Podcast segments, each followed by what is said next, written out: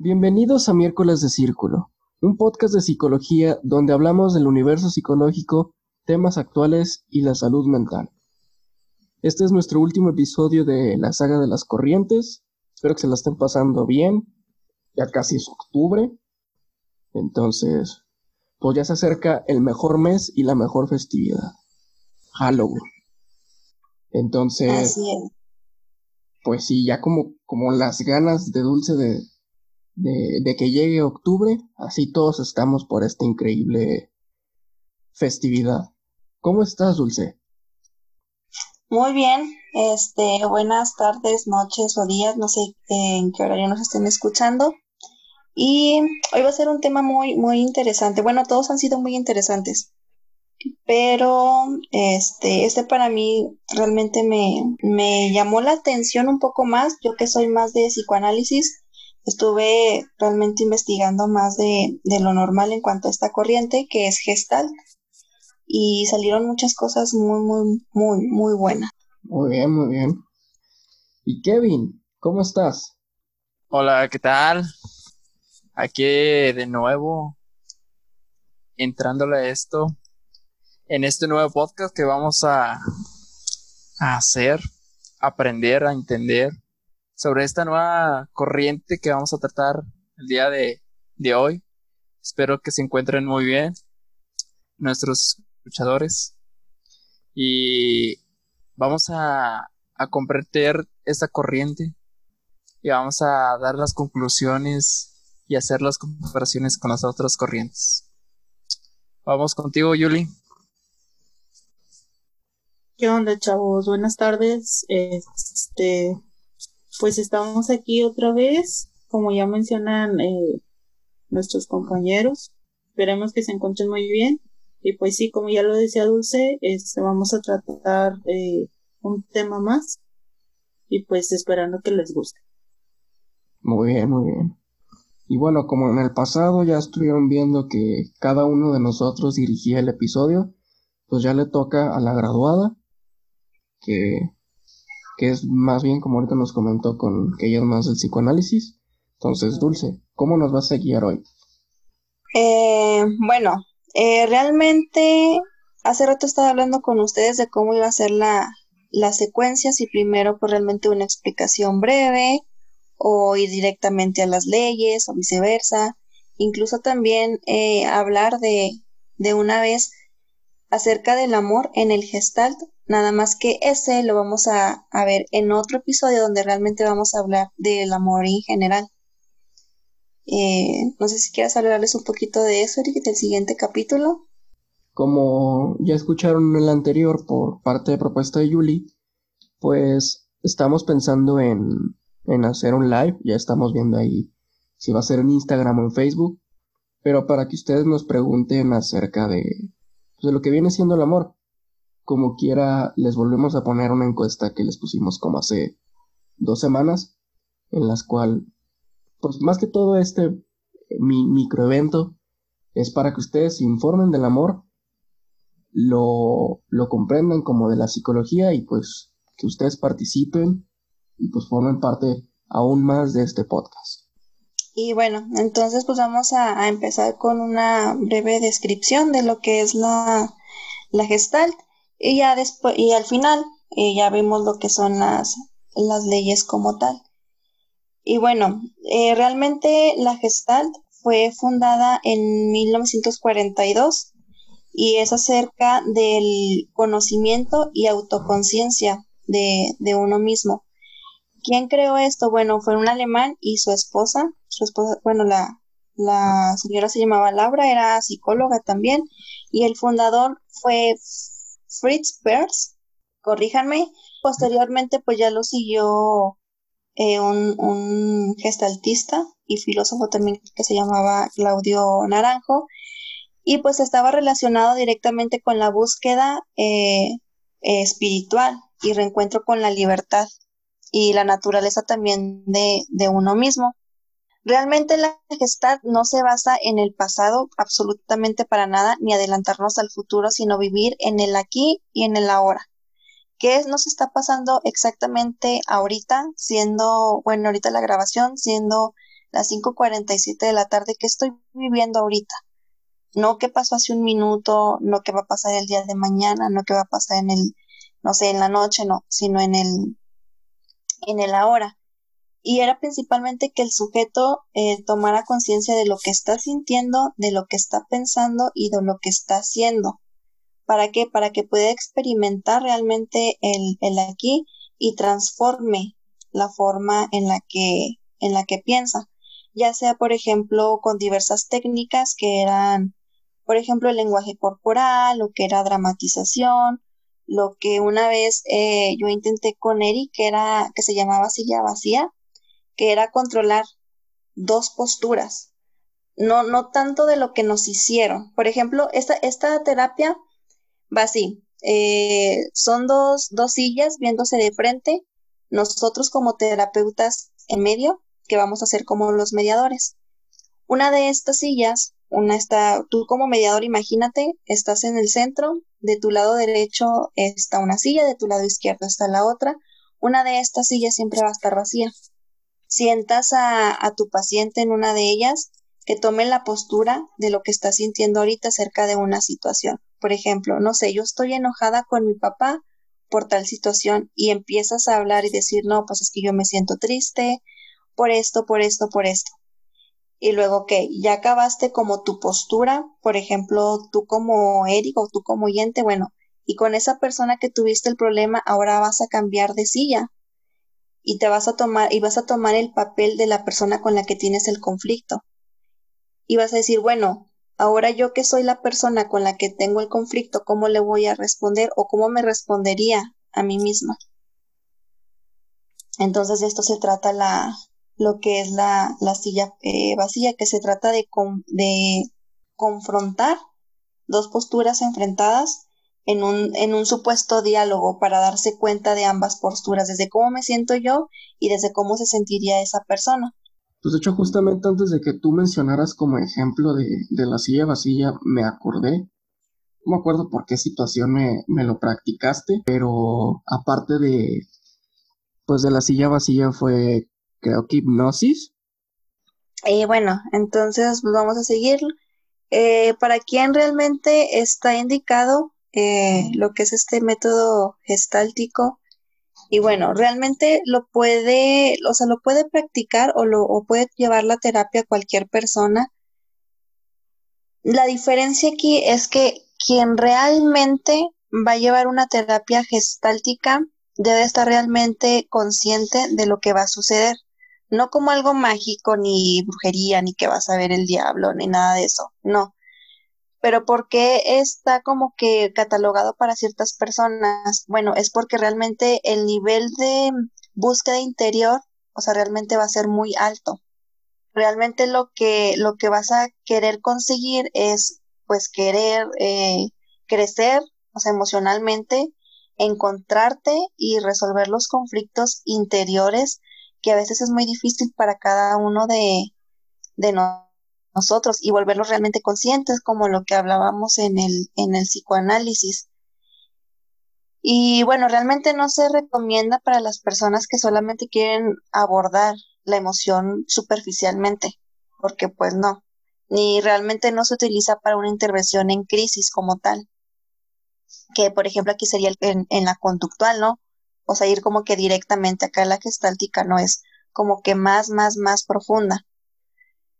Y, por ejemplo, imagínense que sea como ir a, aguas termales, donde realmente la desintoxicación va de adentro hacia afuera. O, por ejemplo, un temazcal, que realmente que ponen así como que piedras calientes en agua para que salga el vapor y las toxinas salgan desde adentro hacia afuera. Así es la gestal, no solamente superficial, sino realmente hacer todo consciente desde muy adentro. Tengo una duda, es que mencionas que se centra en el aquí y en el ahora, pero ahorita me estás diciendo que se indaga más allá. Sí, emocionalmente.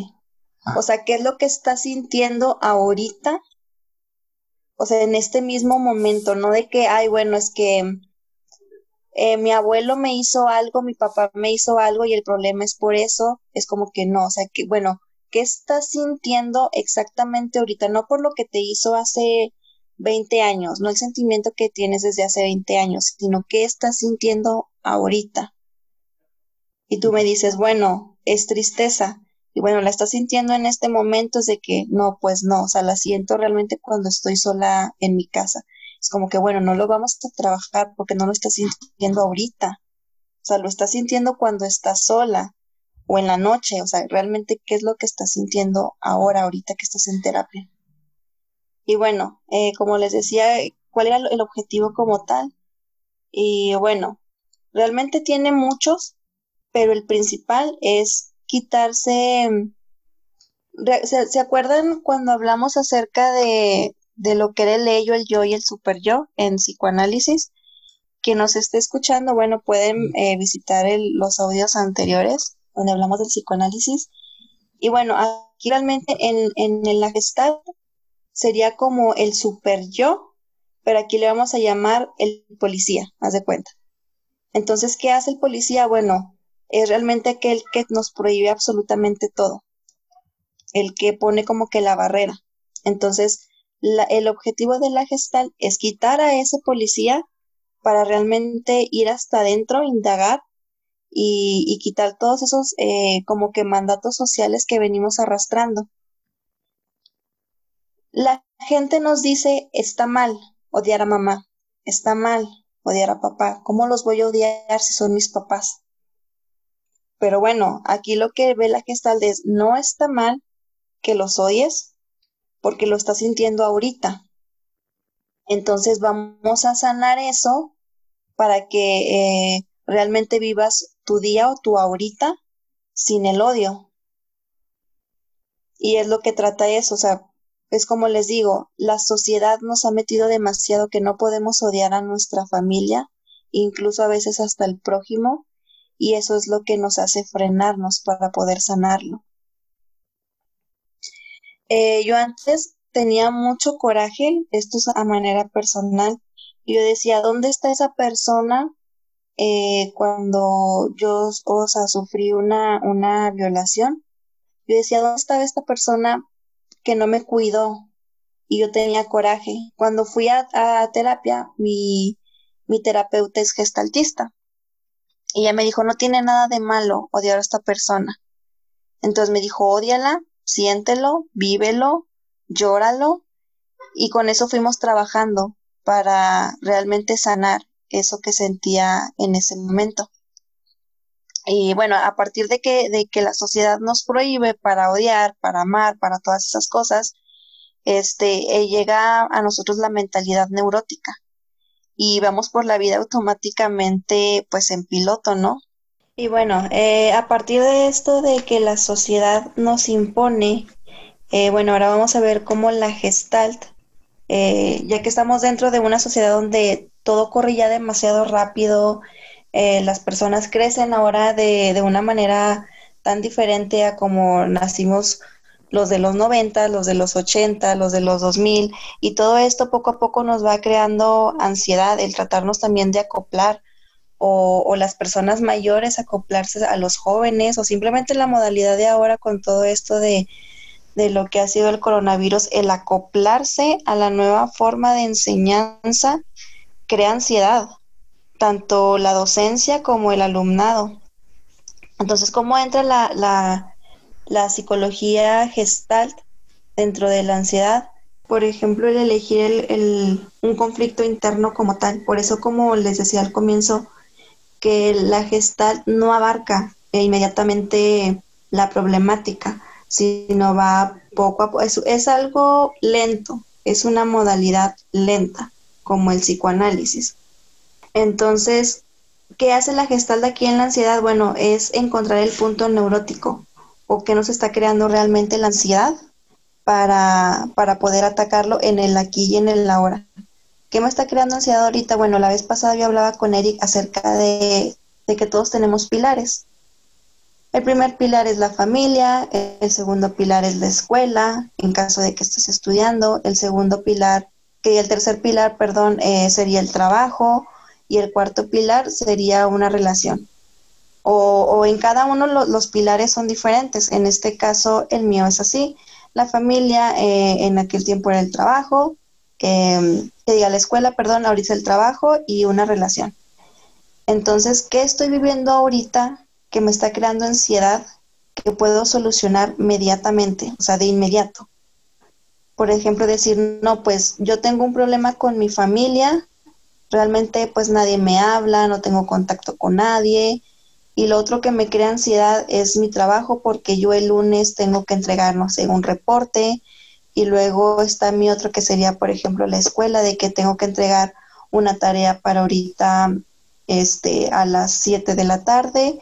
Y pues tengo un conflicto porque la neta mi crush no me hace caso. Así. Entonces, bueno, ¿qué puedo actuar? ¿Cómo puedo actuar? ahorita mismo para que bajar la ansiedad de esos cuatro pilares. Entonces yo les dije, bueno, mi crush no me hace caso.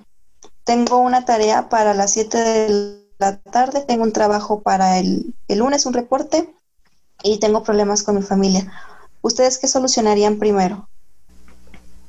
A ver, tú, Eri, ¿cuál, ¿qué solucionarías primero? Pues es que desde el momento en el que mencionaste lo del crush, me acordé de una anécdota.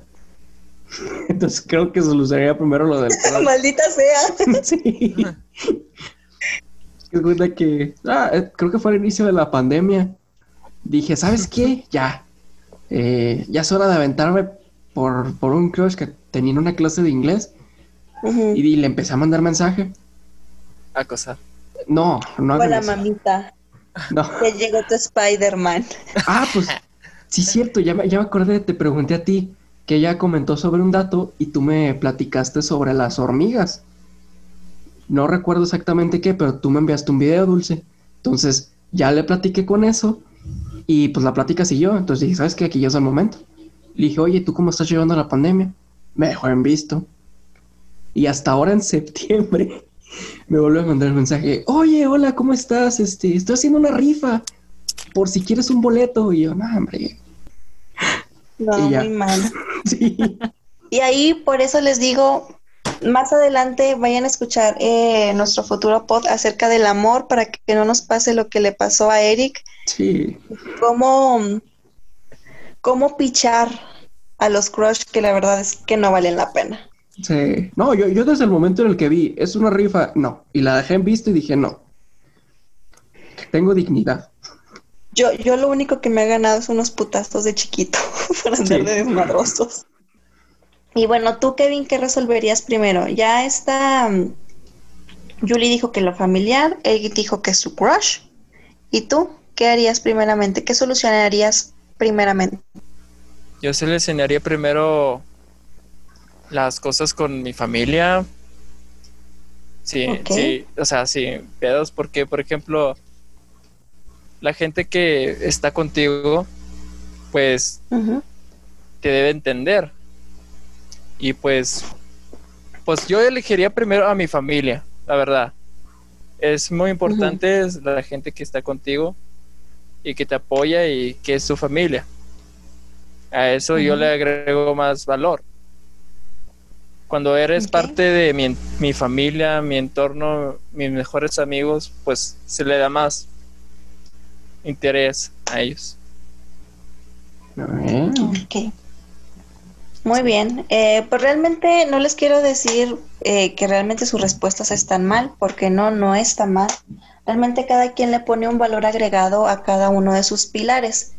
Nada más que como se los dije desde un comienzo, es basarse en el aquí y en el ahora y tener una solución mediata.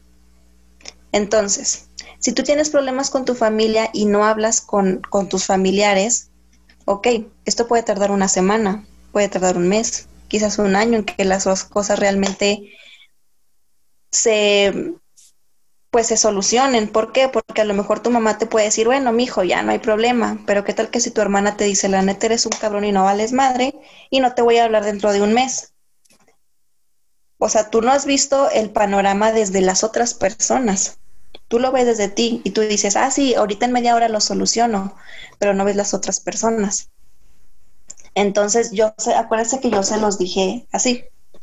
Mi familia no me habla, tengo un problema con mi crush, la otra tengo que entregar un trabajo o una tarea a las 7 de la tarde y tengo un trabajo para entregar en mi trabajo el lunes.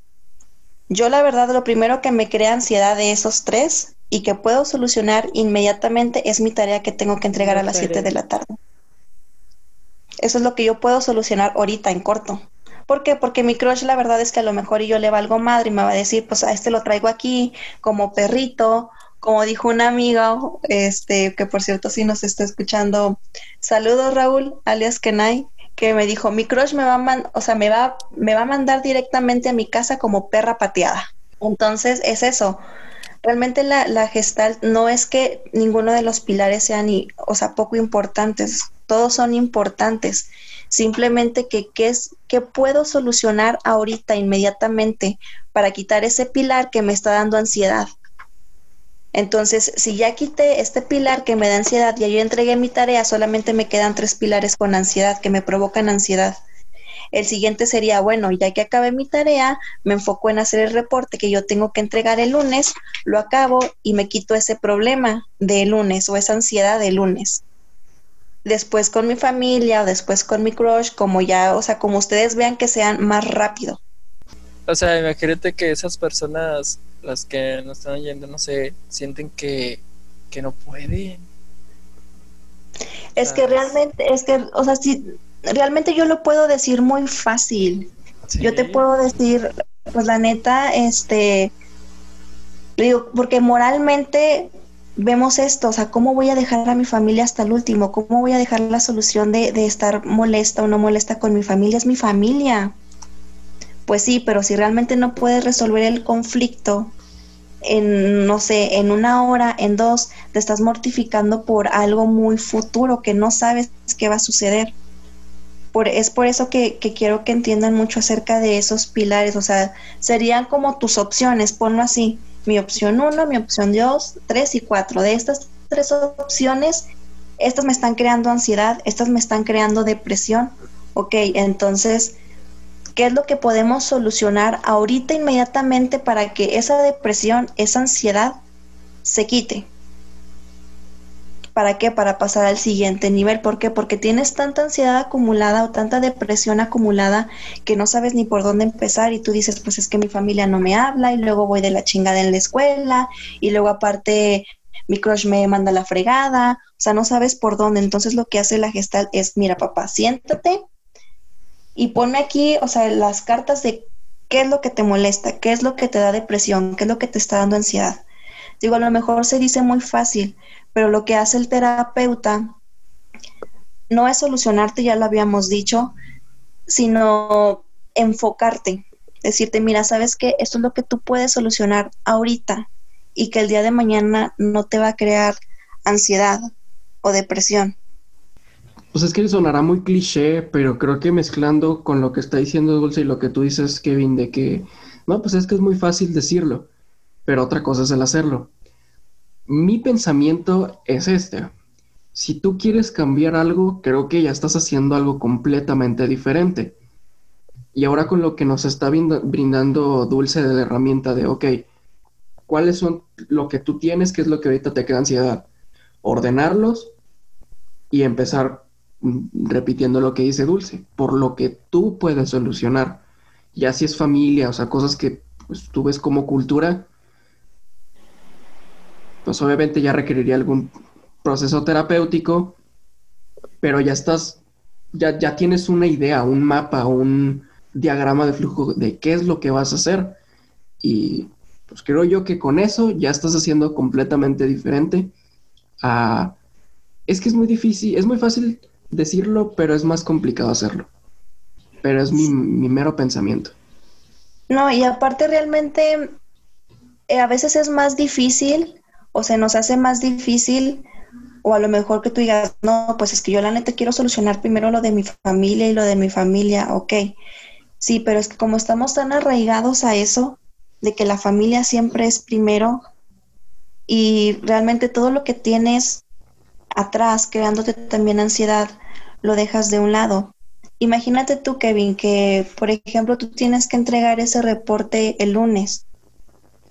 Es tu trabajo O sea, es tu responsabilidad. No es responsabilidad mía como terapeuta, no es responsabilidad de Eric como tu amigo, ni siquiera de tu mamá, que es tu mamá. Entonces, si tú estás enfocado en solamente querer resolver lo de tu familia, dónde queda tu escuela, dónde queda tu trabajo. ¿Dónde quedas tú, verdad? No, o sea, no haces de lado absolutamente nada de, de lo familiar o las emociones, no. Lo que quiere la gestalt es de que aminorar eso que te está creando ansiedad. O sea, de cuenta que ir como que quitando de... De, este, poco en poco. Ajá, hasta lo mayor.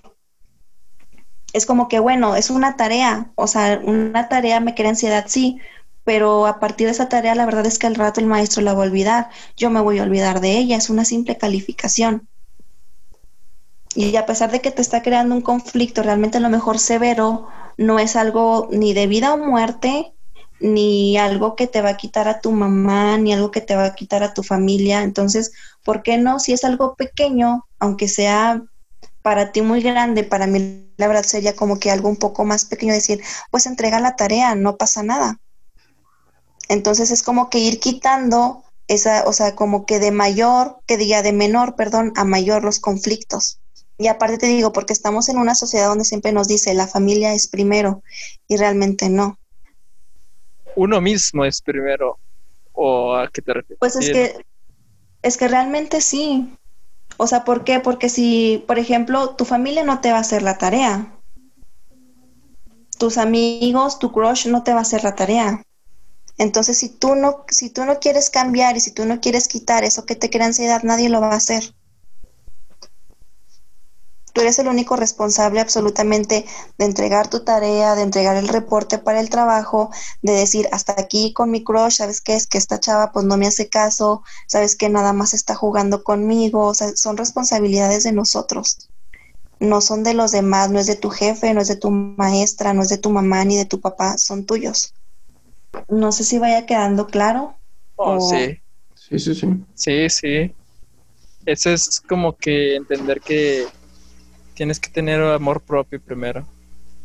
Y, y también que entiendan que la familia, dejar los conflictos familiares al final no está mal. O sea, realmente no está mal. Si nos duele, si nos molesta, sí, o sea, uno no es de palo, uno no es que no sienta, pero realmente que puede solucionar ahorita, súper rápido. Entonces, bueno, este posterior con esto, eh, lo que nos crea ansiedad también la gestal entra dentro de la, de la depresión. Y este es verificar o ver realmente qué es lo que me está deprimiendo y que porque este virus está realmente dentro de nosotros. Vamos a ver a la depresión como un virus como tal. Entonces, ¿por qué está dentro de, de nosotros? ¿Qué realmente está tan mal como para deprimirme y no hacer el, hacer el esfuerzo suficiente para trabajarlo? Entonces aquí entra la función pues del, del terapeuta gestáltico y es hacernos sentir que realmente las cosas sí valen la pena, absolutamente todo, todo, el, simplemente la vida merece realmente la, la pena y es eh, la labor aquí sería estimularlo para que tenga una meta primeramente a corto y luego mediano y largo plazo. ¿Para qué? Para que cree un sentido de vida. Sí, sí. Es como que va Bueno. creando el hábito, ¿verdad? En ti de, Sí. de ese sentido que debes tener. Sí, así es. Entonces, bueno, eh, ¿qué hace realmente el, el paciente? Bueno, el paciente nos da a conocer eh, qué es lo que siente, como les decía desde un principio, en el aquí, en el ahora, y el terapeuta no te da pasos, o sea, nunca vamos a dar pasos de que sigue este lineamiento así y así y así y así. Entonces nosotros solamente estimulamos a que realmente el paciente encuentre una, una solución. Y para tú dices, bueno, ¿de qué me sirve como que sacar todo, todo lo que, lo que sentimos? Y bueno, las emociones como tal, este, inconscientemente, pues te hacen daño. Cuando las haces conscientes es cuando podemos modificarlas y que nos dejan de hacer daño. Como por ejemplo esto que les decía de tener algún coraje con algún familiar. inconscientemente nos hace daño pensarlo, pero cuando tú lo haces consciente, tú dices, bueno, no tiene nada de malo a lo mejor tener un resentimiento, por eso lo voy a trabajar, lo hago consciente y obviamente se, se trabaja. No sé si alguna vez han escuchado de las teorías de gestálticas, que, que lo que yo veo mal en otra persona realmente no es de esa persona, sino es mío. Entonces lo tengo que trabajar en mí. Ah, como la proyección.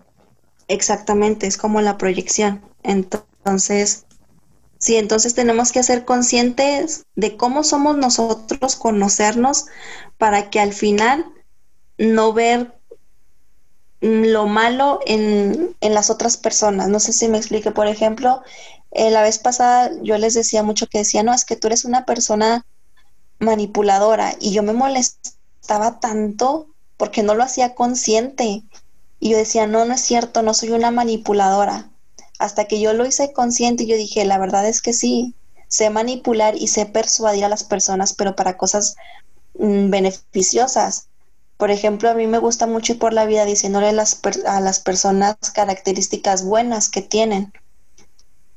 Y, y sabes persuadir y sabes pues manipular a la persona para que se lo crea porque es así. O sea, no porque realmente vaya por la vida mintiéndole a la gente, no. Si yo veo esa característica en ti, voy a hacer lo posible porque tú te lo creas y voy a persuadirte tanto para que tú creas que eres que eres inteligente, que eres muy bueno dibujando, que eres bueno cantando, etcétera, etcétera, etcétera. Realmente en cada una de estas terapias cuánto ay Dios, cuánto duran? Eh, bueno, realmente no tiene como que una duración como, como tal, así como el psicoanálisis. Eh, por ejemplo, no sé, en el conductismo te dice, ah, bueno, yo tengo miedo a las arañas. Bueno, en cinco sesiones tú ya vas a poder tener una araña en tus manos y si quieres comértela.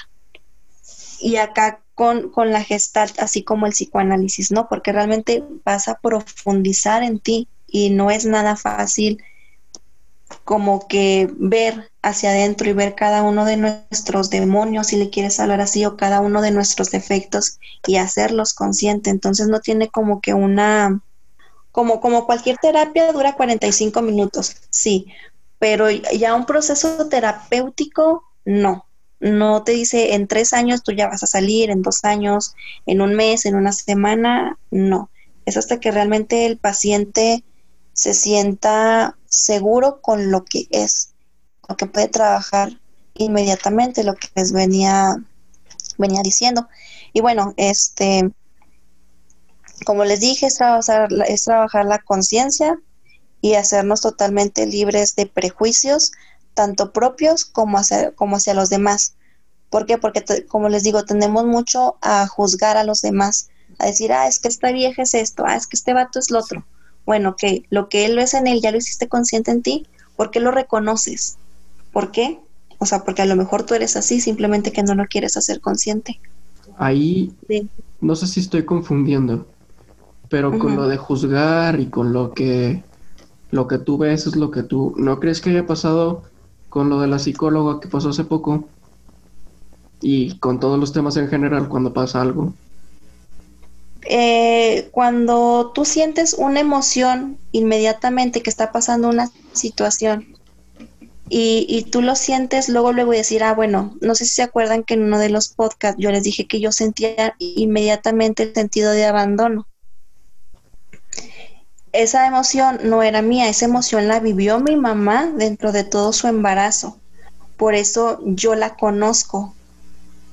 Entonces es lo mismo aquí cuando tú dices a una persona, ay, es que la verdad es que esta chava me cae bien mal porque, no sé, es una hipócrita.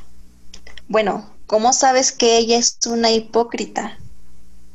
Entonces, ¿qué has hecho tú para que te reconozcas o le reconozcas el error a esa persona? Es como, por ejemplo, cuando, cuando la gente dice, ah, es que tengo vergüenza. Eric, ¿tú conoces la vergüenza? ¿Sabes de qué color es? No. Entonces no puedes hablar algo de lo que no conoces. Es lo mismo. ¿Cómo vas a decir, por ejemplo, las mujeres la verdad es que tienen una forma muy extraña de pensar. La verdad es que yo he tratado de erradicar mucho esa, esa parte y la verdad Eric me podrá no podrá dejar de que o de desmentirme, la verdad yo no soy de las personas que hablan mal de los demás y decir, ah, este vieja es esto y esto y esto, este vato es esto y esto y esto, al contrario, incluso personas que me han lastimado, yo le digo a Eric, pues que la verdad es que merece todo el amor del mundo. Y no porque sea hipócrita, no, porque realmente no me, o sea, no, no me gusta hablar mal de los demás y no porque no lo reconozca, sino que al momento en que tú hablas mal de otro, lo estás haciendo propio. Nadie dice ni nadie siente sin posteriormente haberlo hecho propio. No sé si quede claro esta parte. Ya les diste en la madre a muchos. Sí, no sé. ¿Mande? Ya nos diste en la madre a varios. Porque pues, sinceramente, sí es lo... Que es una, es una verdad. Sí sí sí. sí, sí, lo hemos hecho. O sea, yo soy culpable de, de esos errores que uno tiene. Y, la verdad, eh, hace unos meses entendí que, que no se debería juzgar y que deberías estar abierto pues a las nuevas personas y conocerlas primero antes de juzgar. Porque te privas mucho de lo que puedas aprender de aquellas personas y te llenas de cosas en tu mente de esas cosas que trastornas o de que identificas y están solamente en tu mente. ¿A lo que te refieres con esto? Sí, exacto, te digo, o sea, ¿qué, qué características negativas tiene esta persona que tú no estás reconociendo en ti, pero las reconoces como tal? Las chavas tienden mucho a decir, es que esta vieja, y perdón por la palabra, pero dicen, esta vieja es bien puta. Oyes, ¿tú cómo sabes qué es eso? O sea, ¿qué has hecho anteriormente para que tú lo reconozcas en ella? Mm. No, pues. o sea, te digo, nadie, nadie habla de lo que no conoce. Sinceramente, yo te pongo un tema, por ejemplo, no sé, eh, hace poco estaba hablando con un amigo de, de los osciladores. Y a ver, Kevin, explícame qué, qué, se, basa la teoría de oscilación. La teoría de oscilación agarraste en curva el vato. Sí. No, no, o sea, no, no, no por, por evidenciarlo, sino realmente para que la gente entienda. Él no sabe lo que es, entonces, ¿cómo va a explicar algo que posteriormente no conoció? Órale. Es así con, es así con, hablar mal de la gente. ¿Cómo lo conoces? ¿Cómo sabes qué significa si posteriormente o ya lo hiciste o ya aprendiste? Es lo mismo, es exactamente lo mismo. Iba, iba a sacar una mamada sobre oscilaciones de circuitos, cualquier cosa, pero, nada. realmente, o sea, realmente sí, o sea, si hay oscilaciones de, circuitos, yo sé, yo sé que sí. Yo me estaba refiriendo más la, la oscilación, por ejemplo, de persona a persona. Pero, o sea, digo, no, no fue por, por evidenciar ni nada, sino para que la gente entendiera que uno no habla al, de algo que no conoce. Y eso es lo que quiero que entiendan. Y es repetir cómo le vas a decir o cómo le vas a poner una característica negativa a alguien si posteriormente no la conocías antes. Por eso no hablen mal de la gente porque es un reflejo de ustedes, no sean sonzas o sonzos. Y bueno, este, ¿para qué sirve esta terapia? A ver. Eh, por ejemplo, podría aplicar eso también para la parte positiva. O sea, de el hecho de, por ejemplo, hablar de alguien, este, que dices, ah, bueno, esta persona es, este, súper trabajadora, es bien buena onda y así. O sea, es también porque ya conoces también que realmente es así. Sí. Sí, por ejemplo, tú dices, no, es que ves a una persona que se levanta todos los días a las 6 de la mañana y regresa del trabajo hasta las 11 de la noche y tú dices, ah, es que esta persona es muy trabajadora, o sea, y le echa un chorro de ganas. Bueno, ahora tú qué haces, Julie? Tú te levantas que a las 5 de la mañana para entrar a las 6 a la planta, la verdad es que no sé qué horas entres. Y, y tú como lo a haces las propio. cinco y cachito, así, más o Y tú menos. lo haces propio y tú dices, yo me levanto a estas horas y la verdad es que me privo de salidas, me privo de comida, de gustos y tú ya lo, lo ves reflejado en otra persona.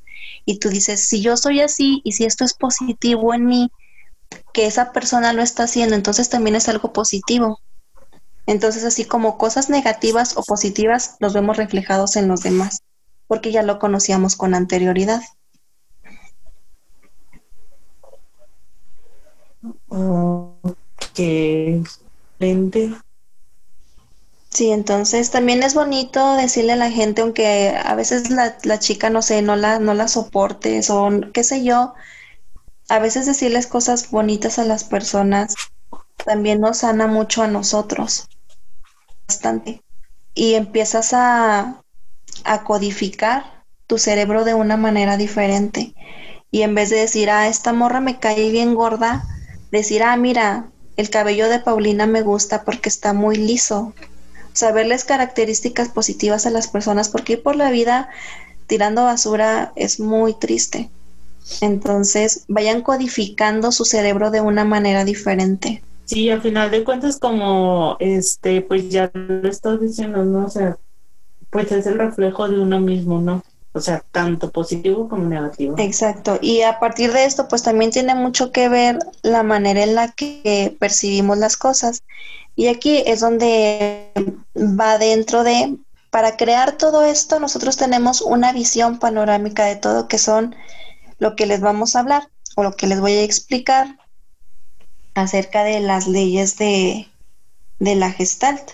Bueno, entonces eh, son varias las leyes de la, de la gestalt. Las más importantes, eh, bueno, posteriormente esto en, en, quizás en, bueno, en YouTube sí lo van a poder ver eh, la presentación como tal y este para que entiendan más, más o menos acerca de estas leyes. La primera ley es de la de proximidad. En esta los elementos eh, cercanos deben de, de, percibirse como iguales o pertenecer a la misma figura. ¿Para qué? Para que estas unidades que son pues óptimas, perdón, cercanas entre sí, creen un gráfico como tal. Y al verlas juntas crean una sola, una sola línea. En el momento en el de que tú metes figuras diferentes, dejan de ser figuras coherentes. Por ejemplo, poner este es que pues líneas perpendiculares o horizontales, al final tú las, tú las tomas como un tal y forman, no sé, un cuadrado, un rombo, lo que tú quieras, según el, el acomodo en el que estén. Por eso les digo, ustedes van a ver ya en, en el video como tal acerca de lo que les estoy hablando de la ley de proximidad. Incluso también eh, ahí mismo les voy a poner esto que, esta pequeña descripción que les puse para que puedan entender lo que les dije, leerlo y hacerlo coherente con las imágenes. La, la siguiente ley es la de semejanza. Y en esta todos tendemos a percibir los, elementos semejantes como mismos o propios de una sola, de una sola figura. ¿A qué me refiero? A que varios elementos acoplados a lo mejor de diferentes maneras hacen uno solo. Y hacer idéntico eh, de un lado hacia el otro, o sea, como un espejo como tal. Y la siguiente se llama ley de cierre. Y en esta tendemos también a acoplar todas las figuras incompletas y hacerlas una sola les digo, ya cuando ustedes vean la imagen van a entender a lo que me estoy refiriendo, donde esta ley permite aislar otros objetos apartes o diferentes para hacerlos, como les digo, uno solo. Y este... No ¿eh? te quiero interrumpir, pero esos a mí me los enseñaron en secundaria. Kevin, no sé si a ti te los enseñó Loreta, pero esto yo lo vi como en arte. Según yo tengo entendido que estas leyes de, de la gestal son muy usadas en el arte. Porque una vez nos encargó hacer un cuadro que creo que les, no sé si lo explicar después, si, si no recuerdo el nombre, pero aquí dibujamos un Batman. Entonces, en conjunto se veía un Batman, pero si ponías tu atención eran dos Wolverine viéndose de perfil que formaban la figura de Batman. Y bueno, entonces lo que les decía de, de esta ley, pues era hacer semejantes y asociarlos. Eh, la otra que les dije, pues fue la de la de cierre y donde varios elementos hacen uno solo y hacerlo solamente una sola unidad, como les digo, en el video podrán ver acerca de, de lo que les estoy hablando. La siguiente es la de destino común y en esta también eh, es denominada como buena continuidad, podría llamarse así. Y en esta, eh, las partes de una figura forman una continuidad o tienen un destino común para que se pueda ver con, con más facilidad. En esta entra, por ejemplo, lo que tú estabas diciendo, Eric, lo de el arte, bueno, aquí sería como que el arte abstracto. Este, donde realmente tú lo ves y tú dices, la neta es que esto no tiene ni pies ni cabeza, pero me hace sentir algo que, no sé, de hecho, el, arte abstracto nunca se debe de poner en hospitales, nunca, nunca jamás. ¿Por qué? Sí, no, el arte abstracto. De hecho, aquí en, en Saltillo eh, hay un hospital donde en las salas e incluso en los cuartos hay arte abstracto. Y yo lo veía y yo decía, se pasaron de lonches, neta. ¿Por qué no debe de haber arte abstracto en los hospitales? Bueno, porque cada quien aquí le da un sentido diferente. Entonces imagínate que tú en el hospital estás viendo una pintura como con millones de gotas en color rojo y bueno, tú vas a decir, esto es sangre, esto es depresión y muerte. Sí. De aquí del hospital no voy a salir vivo. O, un paciente, o sea, o sea, un familiar que esté muy mal. Sí, exacto. Entonces, esta arte no debe de estar dentro de hospitales. ¿Por qué? Porque la no continuidad de esto hace que tú te crees un millón de cosas, de ideas. a, a comparación, por ejemplo, de que, no sé, un paisaje, pues así te da calma y luego tú empiezas a imaginar de que imagínate que estuviera en el lago con mi familia y tu familia te da tranquilidad o estuviera con mi pareja y tu familia te da estabilidad o tu pareja te da estabilidad. Entonces ya lo empiezas a asociar a cosas que te dan calma o que te, que te mantienen dentro de, de tu zona de confort a comparación de una pintura abstracta que tú dices, la neta, no sé qué me crea esto, pero ya tengo ansiedad, no mames, o sea, no sé qué hacer con este cuadro que estoy viendo. Entonces, este tipo de cuadros no deben de estar en hospitales, porque un hospital, aparte de que es una, una cosa horrenda estar hospitalizado, acompañar a un enfermo, todavía, imagínate ver una, una obra que no te cree calma, es como que no, o sea... Sí, sí sentí eso de, de estar ahí con un cuadro de color azul. O sea, cualquier eh, pintura con cuadro azul me sentiría un poco más deprimido. Exacto, entonces les digo, este tipo de arte no debe de estar dentro de, de un hospital o como les digo, de esta ley que se llama ley destino común, la verdad es que no debería de ser utilizada en, en hospitales. Y bueno, la siguiente se llama ley de pregnancia y en esta pues tienen a imponerse comunidades eh, todos los elementos que presentan un mayor grado de simplicidad en su simetría o en su regularidad. Y tú dices, bueno, dímelo en palabras cristianas.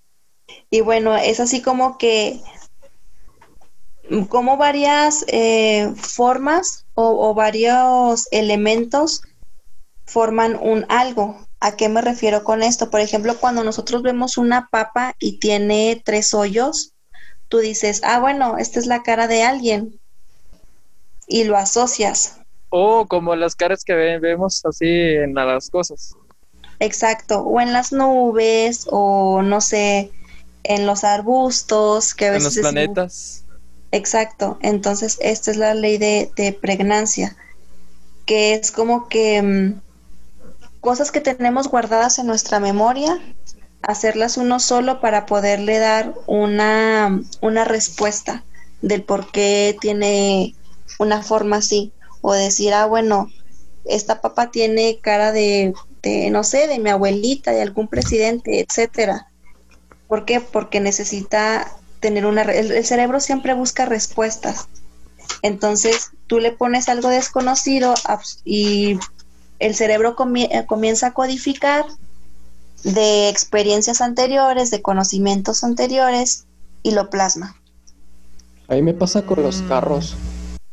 Con los tarros, Sí, o sea, es cuenta que veo un carro y digo, ah, mira, esto tiene cara de ah, señor. carro, te entendí Sí. tarro. Yo dije, ¿tarro de qué? ¿De cheve o qué? No, no, no. Ah, Y ya, la siguiente es ley figura fondo. Y en esta, este, tendemos a ver las cosas como separado y a veces no nos damos cuenta de tal. Por ejemplo, les, en, en la presentación o en, en el video les voy a mostrar, por ejemplo, está una copa o tú ves una copa, pero realmente son dos rostros encontrados que hacen la forma de una copa que es lo que decía Eric acerca del Batman, que eran como que cosas encontradas formando una sola unidad. Entonces aquí tiene mucho que ver con acerca de la atención que le estás poniendo al objeto para poder ver como un todo. La Gestalt quiere que veas un todo, o sea, que tu vista sea periférica. O sea, que no nada más te bases en un solo elemento, sino ver todo lo que está a tu alrededor. Y de ahí, pues, posteriormente es la atención que le damos a cada una de las cosas que estamos viendo periféricamente. Y bueno, les voy a pasar pues, la- las imágenes. Y la siguiente eh, se llama ley de ambigüedad. Y en esta pues los roles o figuras usualmente se, se confunden o se intercambian y no nos deja ver eh, los demás elementos compuestos que están haciendo a uno solo. No sé si alguna vez les pusieron de que una actividad que eran varios triángulos y tú veías un, bueno, realmente era, tú veías un cuadrado y ese cuadrado tenía millones de triángulos y te preguntaban, ¿cuántos triángulos hacen este cuadrado? Sí, sí, sí. sí. Es así lo mismo y tú decías, no, pues son siete y realmente la respuesta no sé, eran 75, qué sé yo, me explico. Entonces, esa es la ley de, de ambigüedad. A eso es a lo que se, se trata. Y la siguiente es la ley de, de la experiencia. Y bueno, en estas son experiencias previas, tanto de, del observador, y tendemos a codificarlas ya posteriormente para nuestra vida diaria. Por ejemplo, una señal, no sé, de la manita diciéndote stop y tú con tu conocimiento previo que tuviste, no sé, te pasaste un alto cuando decía stop o algo así, ya está codificado y cada vez que tú veas la manita, eso para ti tu, tu cerebro te dice eso significa y entonces ya lo codifica como tal. Es una ley de experiencia. Tu cerebro siempre va a codificar esa manita como un alto. Por ejemplo, acá en la cuando haces la, la señal de, de los típicos rockeros, ¿no? Pero si levantas, también levantas tu dedo pulgar. Bueno, en lenguaje de señas, eso significa I love you. Entonces, si tú a una persona que es, que es sordomuda, tú le haces esa señal, le estás diciendo te amo o te quiero. Bueno, la siguiente es la, la ley de contraste, en donde todos eh, siempre destacamos una figura diferente al resto. Por ejemplo, no sé, son tres círculos y un cuadrado, tú vas a decir, no, pues el cuadrado es, di es diferente. Usualmente la ley de contraste es la que más este, tienen presente los niños. A un niño realmente, a pesar de su sinceridad y todo eso, para ellos la ley de contraste es muy importante. Si un niño es diferente a ellos, obviamente lo van a hacer resaltar.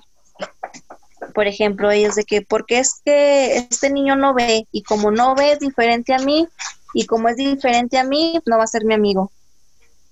porque está contrastando de sus, no sé, cuatro amigos, uno no ve, entonces es diferente. Él está contrastando a todos sus amigos que sí ven. No sé si me explico. No, sí, sí, sí, sí. Te entiendo cuando eres una persona con, con lentes. Por ejemplo, no sé, tienes puros amigos, no sé, de, de tez aperlada y solamente uno que es de tez güera. Bueno, él sobresale de los demás, está contrastando. Mm, ya entiendo por qué tanto bullying. Ah. Sí, realmente sí, los niños tienden a hacer mucho eso. No es porque sean malos, pero realmente lo principal para ellos se enfocan mucho en las diferencias, en lo que contrasta. Y bueno, la otra es la, la ley de simplicidad. Y en esta tratamos de que cosas complejas, reducirlas para que sean entendibles. Por ejemplo, no sé, cuando decimos el corazón, y de hecho incluso, o sea, dibujamos la forma del corazón, o sea, si lo vemos biológica o anatómicamente, el corazón no es así. La estrella, realmente las estrellas pues son soles y son circulares, pero nosotros las estrellas las dibujamos diferentes. Exacto. Con, rayitos, ¿verdad? Con rayitos. Exacto. Sí, entonces es la, esa es la ley de simplicidad. ¿Para qué? Para que algo complejo podamos hacerlo fácil de entender. Que lo abstraes, abstraes lo, lo importante. Ajá, y usualmente siempre son figuras geométricas para poder este, dar a entender algo complejo. Y la siguiente es la ley de tensión. Y bueno, esto sirve para, para contrastar eh, aquellas cosas que queremos resaltar por ejemplo, no sé, de los cómics, ya ves que cuando lees tú un cómics dice Pau y tiene así como que está dentro de una nubecita. Las onomatopeyas. Ajá. Entonces eso es para hacer, para resaltar, para que sea algo impactante o que llame la, la atención absolutamente. Por ejemplo, nuestro logo de, de pues del podcast. Realmente no sé si lo, si lo han visto. Tiene cosas que resaltan, que lo pusimos en cierta manera como para llamar la atención. ¿Por qué? Porque lo pusimos como si fuese algo religioso, cuando realmente no vamos en contra de la religión ni nada de eso, pero para que cree como que algo de impacto, decir, oye, es como me estás diciendo que el logo de la psicología que está en medio me lo estás poniendo como si fuera la hostia que nos da la iglesia del conocimiento total y puro y que no hay nada más.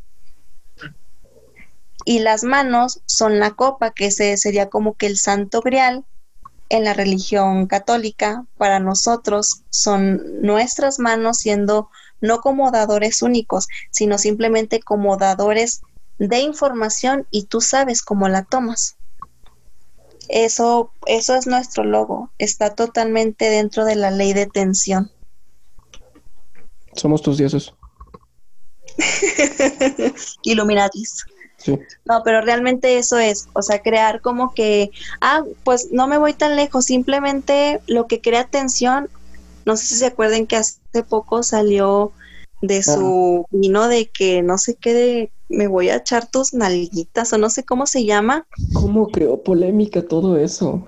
Exacto, creó tensión en, en los espectadores. Entonces, a partir de todo esto, de todos los feminicidios, este, de, de toda esta alza este, feminista, etcétera, etcétera, etcétera, etcétera, la verdad es que fue un, una estrategia muy buena para, para su marketing. Llamó la atención. Entonces, como es algo que llamó la atención, lo voy a comprar. ¿Por qué? Porque yo también puedo hacer memes, o yo también puedo hacer videos, o yo también puedo hacer publicidad con mis camaradas, tomando una foto con mi mejor amiga, con mi mamá, etcétera. Y, y es como que una moda y creas tensión y las personas van a reaccionar hacia ti y vas a llamar la atención. Mezcal tus nalguitas serán mías. Ándale. Es entonces creas una tensión en todo el público, tanto como de risa, de enojo, de llanto, de lo que tú creas y quieras y mandes, pero ya llamaste la atención. Yo lo que... Ah, es que no, no sé cómo decir esto, pero sí supieron que hace poco subió, pero la foto invertida. Ujú. Y pues ya sabes, los mamadores. ¿Y ahora por qué no salen a decir las cosas como dijeron en la anterior foto y bla, bla, bla, bla, bla? Ujú. Es como, pues es que el mensaje ya se dio. O sea, ya causó la polémica. ¿Para qué volver otra vez si lo invirtió? O sea, el mensaje ya lo logró. Lo que quiso ya lo logró, que hablaran de él. Porque Exacto, y se dio a conocer su producto. O sea, al final esto es marketing. sí, Y el marketing es una competencia. Entonces, si yo ya creé algo que me va a traer un beneficio, a lo mejor sí me van a tirar basura y etcétera. La verdad es que no me importa. ¿Por qué? Porque a partir de la basura que tú estás creando, yo estoy haciendo dinero.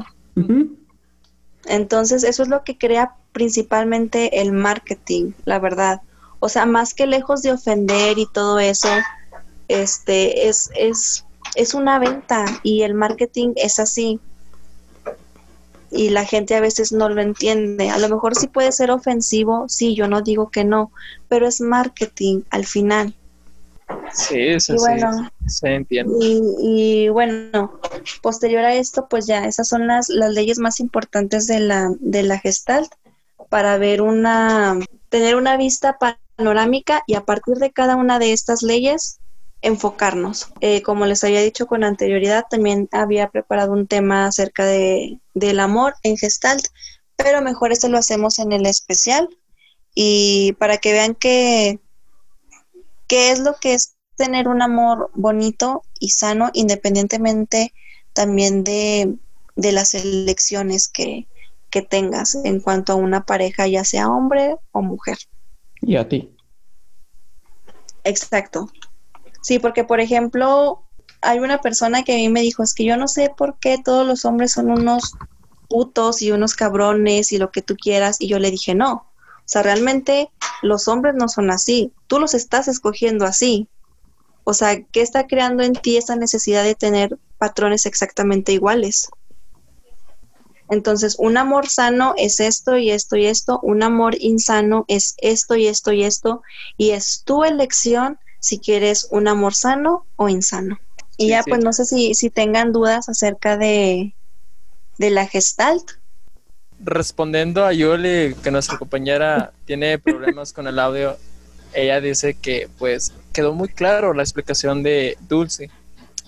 Y por parte mía, pues creo que tiene importancia esta corriente al grado de entender lo de adentro, nuestros pensamientos, pero a una forma más intensa. Sí, así es. Y bueno, este, pues no sé qué más quieran agregar acerca de, la gestalt.